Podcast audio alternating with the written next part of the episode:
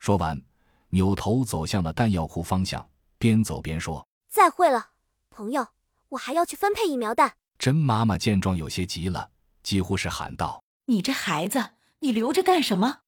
一起走啊！”小秋却只是停住脚步，扭头笑了笑，招了招手，继续向前走了。洛奇怔怔的看了他半天，直到小秋的背影从眼前消失，才咬了咬牙，回头带着妻儿和甄妈妈等人向第三机库跑去。第三机库里人满为患。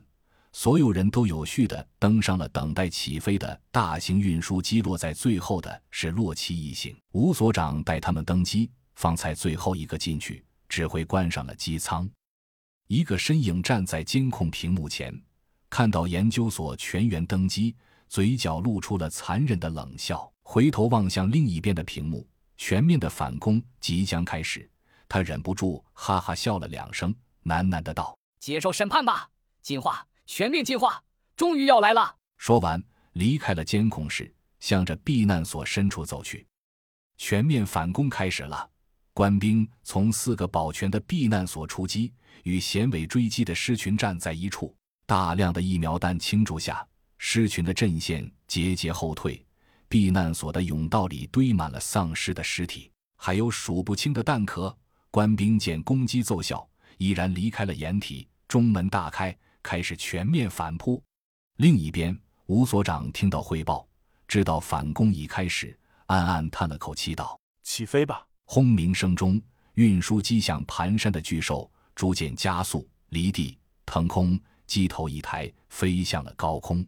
要走了吗？那个监视着飞机的人影微笑着，喃喃的道：“你们走的了吗？”就在这时，无数的丧尸鸟向着飞机包围过去。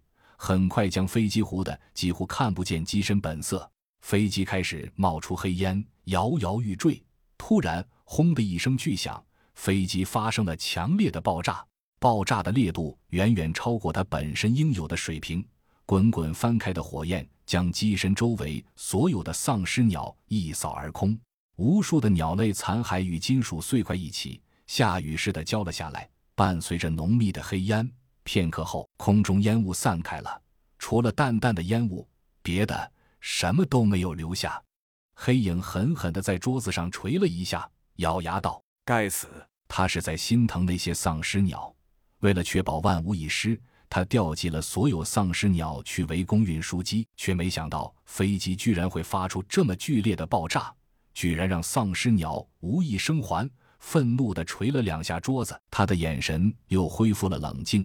嘴角露出狞笑，咂了咂嘴，自言自语：“算了，至少那碍事的研究员已经见鬼去了，形势已经明朗了。”哈哈哈哈！他癫狂地笑了几声，站起来，向着总指挥部方向走去。